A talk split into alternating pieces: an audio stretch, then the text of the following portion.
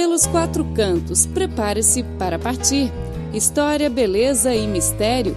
Vamos compartilhar as aventuras de viagem.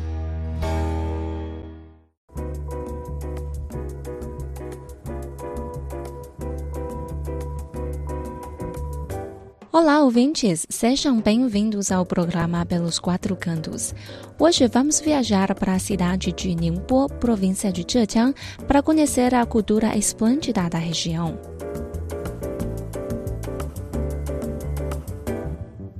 Localizada na porção leste da província de Zhejiang, Ningbo, cidade subprovincial, é um dos três maiores centros econômicos de Zhejiang com rica herança cultural e uma longa história, Ningbo abriga lugares culturais do Neolítico e a mais antiga biblioteca privada da China, o pavilhão Tianyi. As pessoas em Ningbo cultivam uma tradição de respeito aos intelectuais e de valorização de educação. Ningbo é também um importante porto marítimo no extremo sul do Grande Canal da China, um dos pontos de partida da Rota da Seda Marítima, que liga a cidade a mais de 600 portos em mais de 100 países e regiões do mundo. Ningbo é famosa também como terra natal de muitos chineses no exterior. Localizada no centro da linha litorânea do continente chinês e na ala sul do delta do rio Yangtze, Ningbo tem muitos recursos hídricos e os sedimentos do rio e do lago tornam seu solo bem fértil.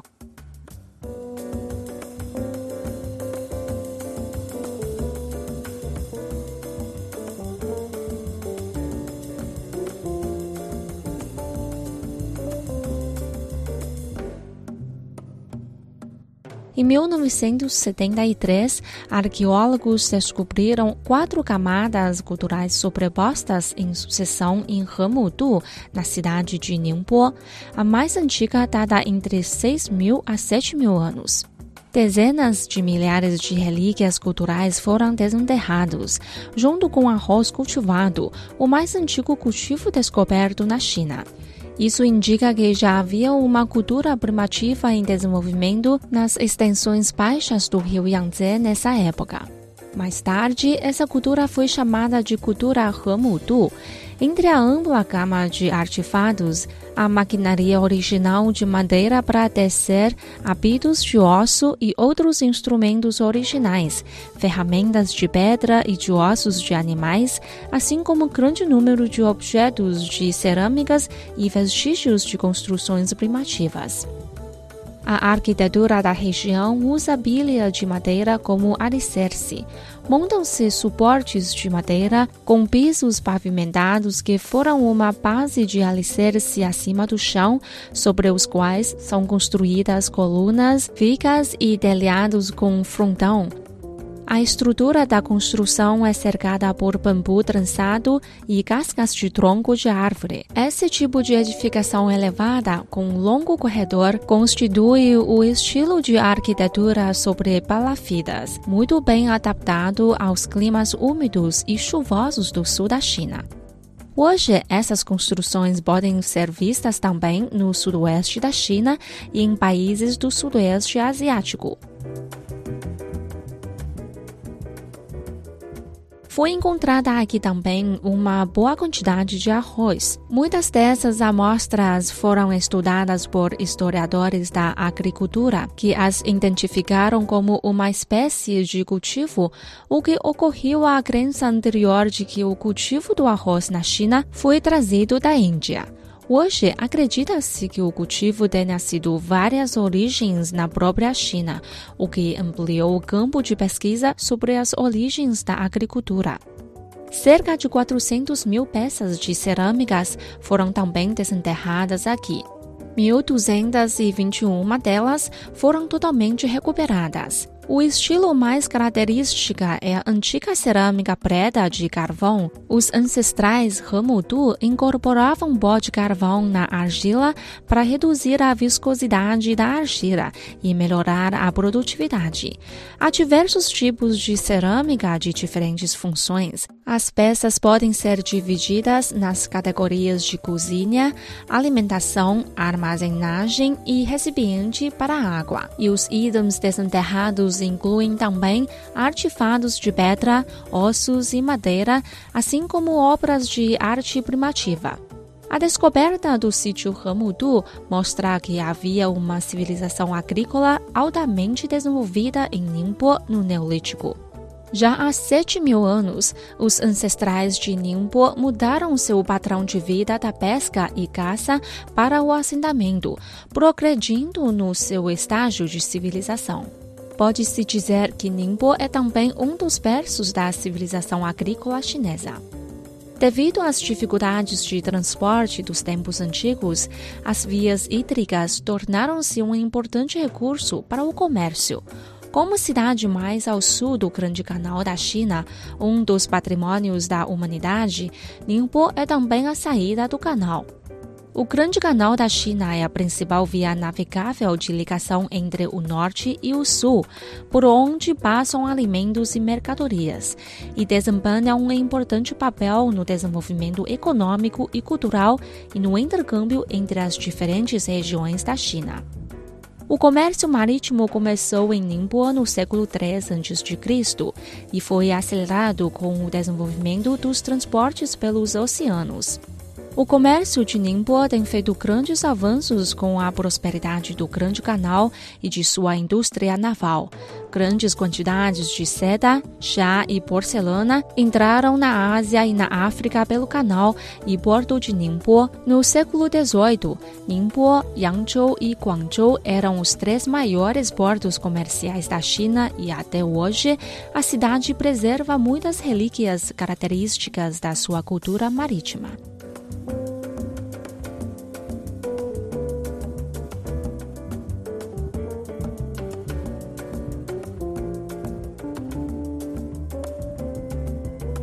A área de Gulou, no distrito de Haishu, é um dos núcleos comerciais mais prósperos da cidade. Tem um cinturão verde no lado leste, que é o Parque de Ruínas de Yongfenghu, particularmente atraente em comparação com os altos edifícios em volta. No parque, é possível sentir a profundidade da história Há uma recriação das ruínas, seguindo as proporções originais, com pontes, muros, poços e um canal por onde as pessoas podem passear. Após as dinastias Song, Yuan e Ming, grandes ruínas com layout claro têm sido preservadas integralmente. Um grande número de cerâmicas comerciais foi desenterrados aqui, reunindo obras de fornos famosos de diferentes regiões do norte e do sul da China, das dinastias Song e Yuan, refletindo a verde histórica do desenvolvimento e da prosperidade da Rota da Seda Marítima na época. Entre as relíquias culturais de Ningbo, há também canoas, remos de madeira e maquetes de barcos em cerâmicas, desenterrados do sítio Hemudu, além de artigos importados da dinastia Han, cerâmica para comerciar do antigo sítio de Shanglinhu e do sítio de defesa do litoral em Zhenhai.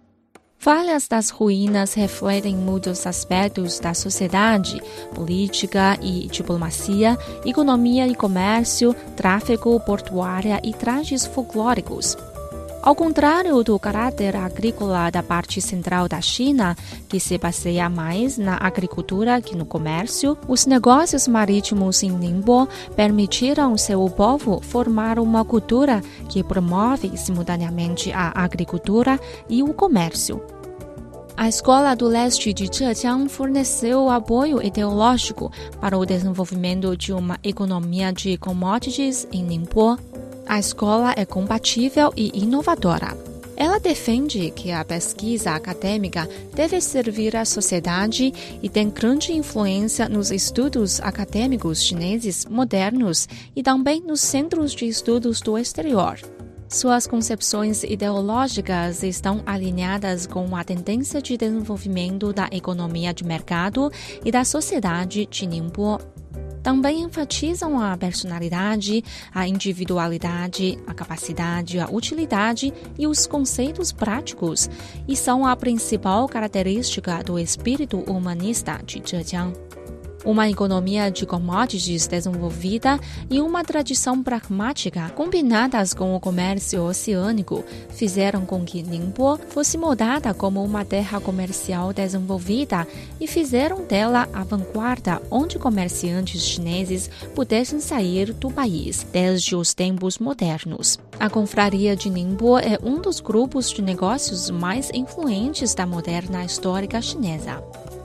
Bom, após um pequeno intervalo, voltaremos com coisas mais interessantes sobre a cidade de Ningbo. Fique ligado!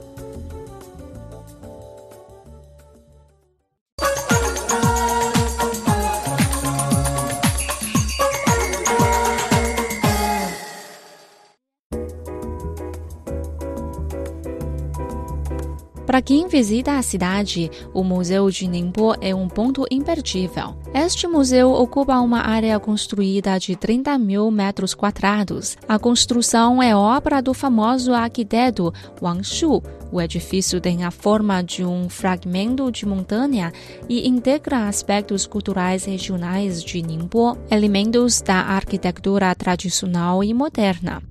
O acervo do museu reúne mais de 60 mil peças, com relíquias culturais que abrangem desde a cultura Hemudu até os tempos modernos, incluindo preciosos bronzes, porcelanas, esculturas em bambu, jade, caligrafias e pinturas, peças de ouro e prata e peças de arte folclórica, que além de mostrar os 7 mil anos de história da civilização de Ningbo, apresentam também seus seus costumes locais. Localizada na parte leste de Sanjiangkou, na área urbana da cidade de Ningbo, o pavilhão Anqing foi fundado em 1853 com doações dos mercadores marítimos de Ningbo. Era o local onde comerciantes e cidadãos ofereciam sacrifícios à deusa Matsu ou se reuniam para discutir negócios e realizar eventos foi reconstruído posteriormente e virou museu marítimo, com maquetes de navios de várias dinastias. O local é decorado com artesanato tradicional de Ningbo, como azulejos esculpidos e entalhes em pedra e madeira, considerados obras-primas do artesanato de Ningbo, com importante valor histórico e cultural. Localizado na margem norte de Sanjiangkou, na cidade de Ningbo, é o local de convergência entre os rios Yonghe, Fenghua e Yuyao. O porto foi inaugurado em 1844 e era um dos cinco portos comerciais da China. Ao longo das margens do rio, consulados estrangeiros, igrejas católicas, bancos e navios são testemunhas de toda a história de Ningbo como porto comercial. Entre as relíquias culturais preservadas estão o consulado britânico, o postal policial, o comando marítimo dos invasores japoneses, a alfândega de Zhejiang, a Igreja de Jesus de Jiangbei, o Correio de Ningbo e bancos comerciais. Estes edifícios são de estilo europeu, em acentuado contraste com as residências tradicionais chinesas. O Museu do Pavilhão Tianyi é a mais antiga biblioteca particular da China e uma das três mais antigas do mundo. Construída entre 1561 e 1566, abriga cerca de 300 mil livros, 80 mil deles edições raras e preciosas, especialmente as crônicas locais e os registros dos exames imperiais da dinastia Ming, que são as obras mais importantes da cultura chinesa em bibliotecas particulares.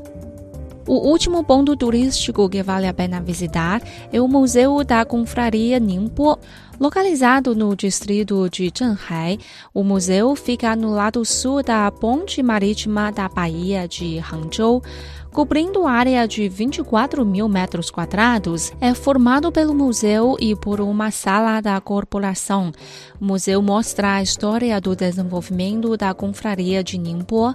A sala da corporação é não só uma extensão da exposição do museu, mas também o principal local onde pessoas de Ningbo, residências ou que vivem no exterior realizam atividades e é considerada também sua casa espiritual.